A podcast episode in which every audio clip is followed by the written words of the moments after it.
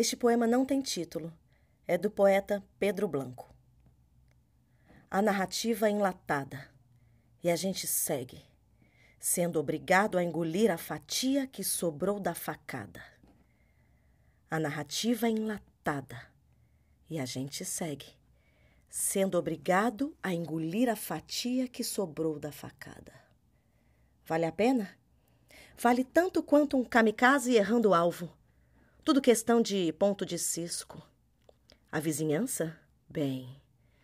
Bem, a vizinhança ainda é a vizinhança. Avulsa a qualquer overdose de fim da picada, tomando refresco de pimenta nos olhos dos outros. O inferno somos nós e as árvores, no máximo bonsais.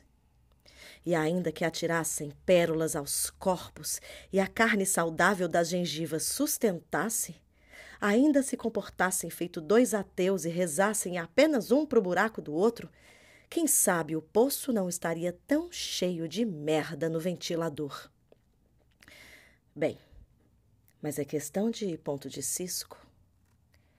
O gigante está bêbado, o ciclope com conjuntivite, o povo com estilingue no lugar das mãos, o povo com celulares.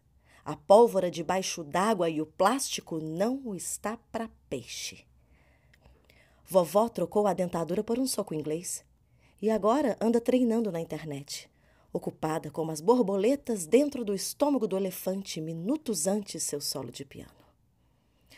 O soco vem embalado no plástico bolha, mas não atrasa.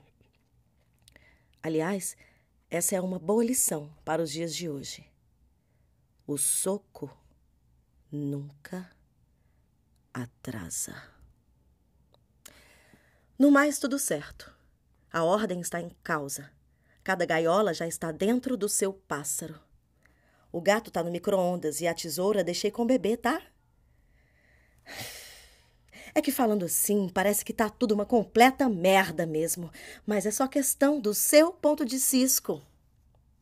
Só não vai torcer contra, né?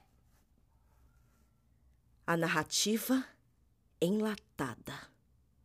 E a gente segue, sendo obrigado a engolir a fatia que sobrou da facada.